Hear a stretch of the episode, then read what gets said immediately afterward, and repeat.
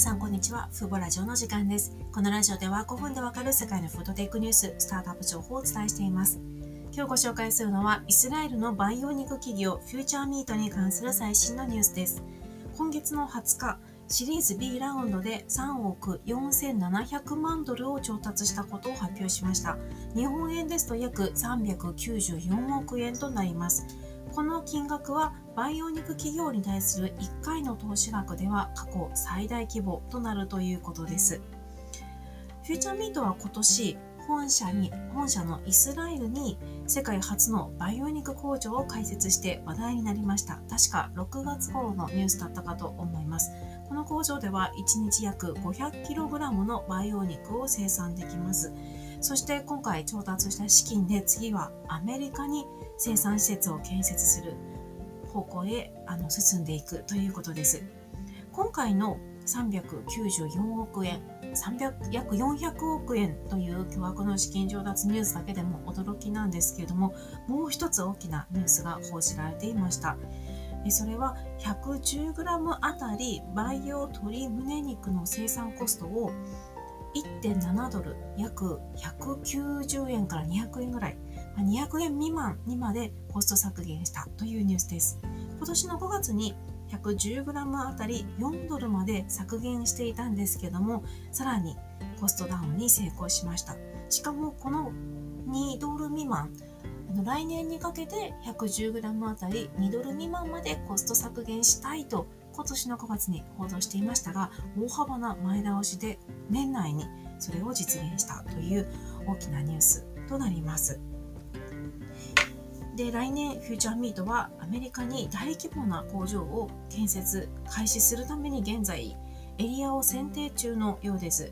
どのエリアになるかは分かりませんがこの工場が建設されると2024年に操業開始を予定しているということです一部の報道では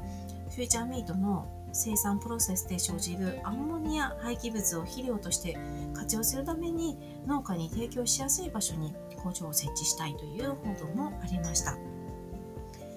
でフューチャーミートはあのイスラエルの企業なんですけれどもアメリカ進出を目指しているんですよね。で過去2年間にわたって FDA をへと協議をしていまして2022年の終わりまでの許認可取得を目指しています。この会社は細胞を培養して牛肉や豚肉そして鶏肉あとラム肉などいろいろな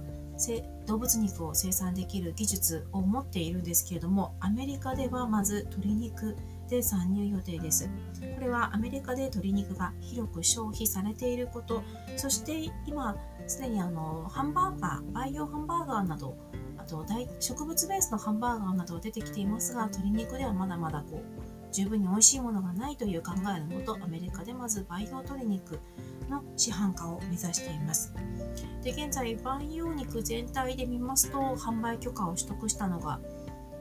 アメリカのイートジャストという会社のみでちょうど1年前ですね去年の2020年の12月初めにイートジャストがシンガポールで培養肉の販売許可を取得しました。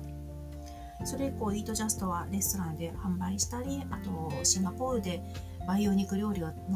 デリバリーを実施したり行っていますがシンガポール以外の国ではまだ販売許可は下りていないんですよね。そしてこのシンガポールに続く国がアメリカになるのかカタールになるのかあるいはシンガポールで別の企業が培養肉の販売許可を取得するのか今こうどこが OK ゴーサインをもらってもおかしくないという状況にぐらいあの培養肉業界が今前進していますね。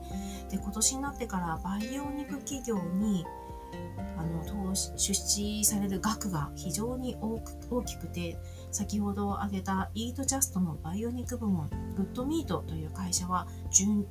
今年の10月に約110億円を調達しました。グッドミートだけで今年1年で300億円以上を調達しています。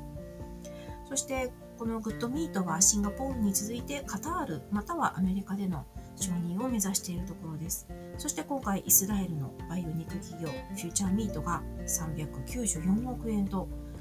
史上最多の資金調達を実施したということでこれも年末の大きなニュースとなりましたこれ以外では7月に同じくイスラエルのアレフファームズが116億円を調達しているんですよね。そしてアレフファームズやモサミートというバイオニック企業には俳優のレオナルド・ディカプリオさんも調達出資額は非公開ですけども出資をするなどバイオニック全体に対してご注目が集まってきている状況となります。直近のニュースでは世界で最初に上場したバイオニック企業ミーテックこちらもイスラエル企業ですけれども今月に 100g 以上のバイオ 3D プリンターを使ったステーキ肉の生産に成功するなどニュースが増えています。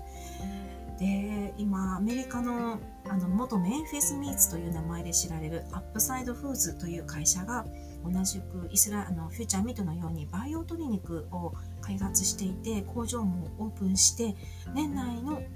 アメリカでの販売を目指しているんですけどまだ今日の時点12月21日の時点ではアメリカで販売